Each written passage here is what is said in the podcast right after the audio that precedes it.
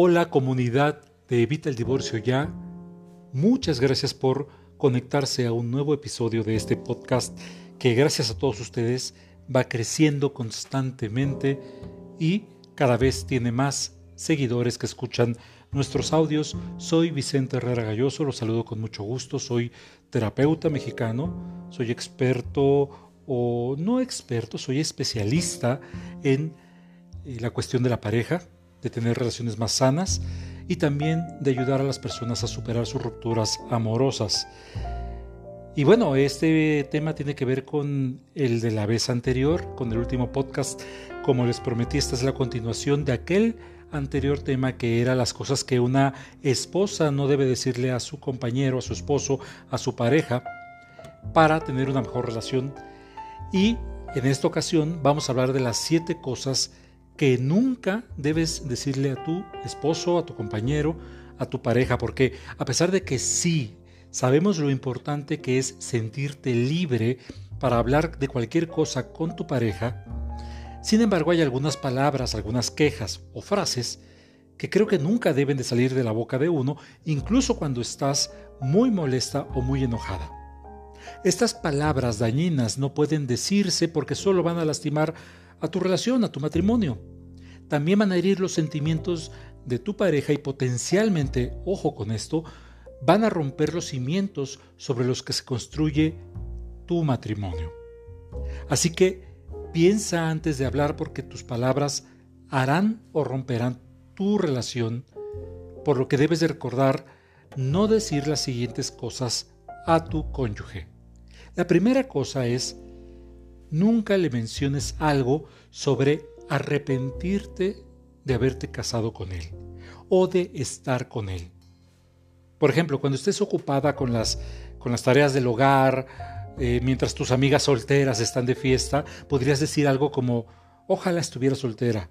O cuando tu pareja no cumpla con ciertas expectativas tuyas, puedes decir otra cosa como, ojalá nunca me hubiera casado contigo. Eso es muy tentador cuando uno está eh, eh, muy enojado, pero es un gran error Expresar el deseo de ser soltera o de arrepentirte de haberte casado con él hará que se sienta un fracasado dentro de este matrimonio. Eso es hiriente, es contraproducente porque incluso en los malos momentos debes hacer un esfuerzo ambos por mantener el compromiso con tu pareja en lugar de pensar en que te sentirías mejor sin él o sin ella. La segunda cosa que debes de evitar decir es comparar a tu pareja o a tu matrimonio con otros matrimonios o con las parejas de otras personas. Hay un dicho que es la hierba suele ser más verde en el otro lado de la cerca. Así que uno puede tener la tentación de comparar a su pareja o a su matrimonio con el de otras personas diciendo algo como, eh, mi amigo se llevó a su esposa a París para su aniversario, debió ser muy bonito, o, ¿por qué no puedes ser más como su esposo? ya, que siempre lo, la ayuda a ella en la casa. Cuidado con eso, la cuestión aquí es que cada matrimonio tiene sus propios altibajos y no existe el matrimonio perfecto. La pareja que parece tenerlo todo también puede encontrar problemas matrimoniales de vez en cuando, te lo aseguro, te lo firmo. Así que deja de centrarte en la vida de los demás y trabaja en tu propia relación, en la relación con tu pareja, para que los dos se esfuercen por cumplir las expectativas del otro. Tercera cosa, bajo ninguna circunstancia tengas insultos para su familia o para sus amigos. Por muy molestos que te parezcan los familiares o los amigos de tu marido, nunca lances críticas o digas algo insultante de ellos frente a él por favor. Así que te invito a que te controles antes de decir algo como, por ejemplo, ¿cómo puedes ser amigo de fulanito? Es un vago. O no voy a ir a esa reunión familiar porque no soporto a tu mamá.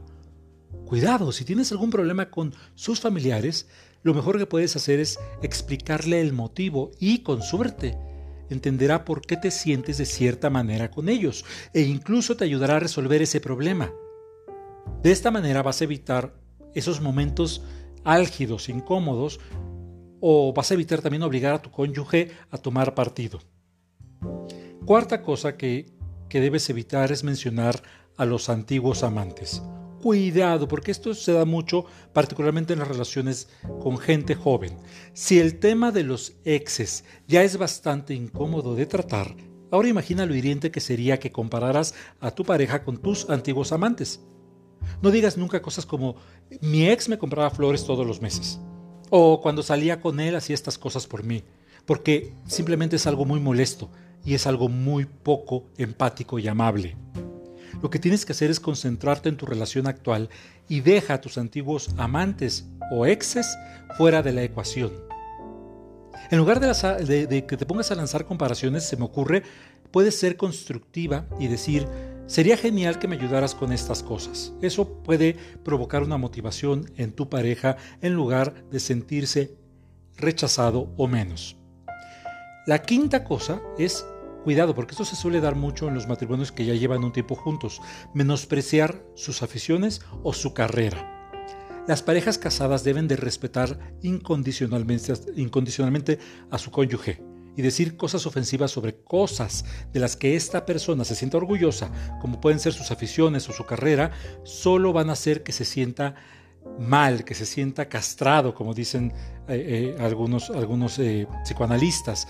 Puede parecerte trivial, yo lo sé, pero los intereses personales o la carrera de tu cónyuge son una parte importante de su identidad, de lo que él es. Así que atacar a esos dos aspectos de su vida puede parecer una ofensa a todo lo que él es, es decir, a toda su individualidad. ¿Por qué no intentas ver esas cosas desde su perspectiva y puede que hasta entiendas el amor y la pasión que hay detrás de eso? Apóyalo y dale una crítica pero constructiva en las partes que crees que puede mejorar. Eso va a ayudar más. Y hablando de esto, una sexta cosa que, que debes evitar mencionar son cosas que le hagan sentir tonto o estúpido. Puede Sí, es cierto que no sea un profesional de la cocina o que, le guste dar ideas tontas o que a veces se le olvide dónde ha dejado las llaves, pero no hace falta que seas demasiado crítica hasta el punto de hacerle sentir tonto. Algunas frases como em, ¿cómo puedes fallar en esto? o usa tu cerebro o todo esto es culpa tuya o incluso un simple esa es una idea tonta son cuestiones mezquinas, son cuestiones improductivas además de que pueden afectar su autoestima, bajar su autoestima. En lugar de regañarle, comparte los conocimientos con él o, busquen las soluciones juntos. En algunos aspectos incluso podría enseñarte a hacer cosas que a él se le dan mejor que a ti para variar. Y finalmente, esta es la más importante, por favor pon mucha atención. Tienes que evitar a toda costa la terrible palabra que empieza con D. Una vez que lanzas la carta del divorcio en una discusión o durante una pelea con tu marido, no puedes retirarla. Ojo con esto. No puedes retirarla. Siempre va a perseguir a tu matrimonio. Lo va a llenar de dudas, de inseguridades y de sospechas. Entonces, esta palabra inolvidable no debe mencionarse fácilmente, aunque sea una simple amenaza, aunque no lo vayas a cumplir. ¿Por qué? Porque esta palabra demuestra falta de compromiso y de fe en preservar tu matrimonio a largo plazo. Así que, a no ser que se trate de un abuso o de una ofensa más grave que sea intolerable, intenten superar los retos juntos y mantengan su promesa de estar ahí tanto en las buenas como en las malas.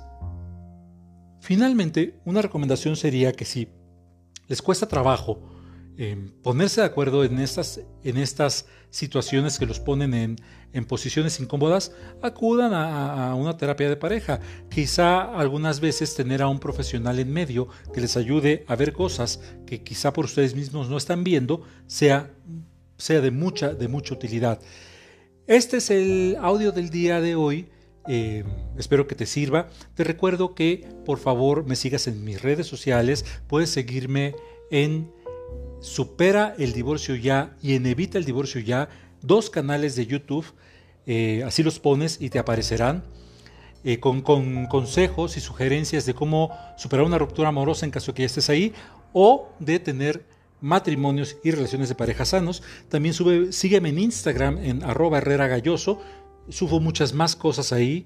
Em, y aquí en Spotify, en anchor.fm, puedes descargar todos los audios Sígueme, eh, los temas que te gustan y si quieres ponerte en contacto conmigo para tomar terapia, ya sea individual o de pareja, eh, ya sea aquí en México o a cualquier parte del mundo, vía Zoom, puedes mandar un eh, mensaje de WhatsApp. Tiene que ser un mensaje de WhatsApp a mi asistente. Ella te va a dar toda la información para que puedas eh, saber cómo tomar terapia conmigo.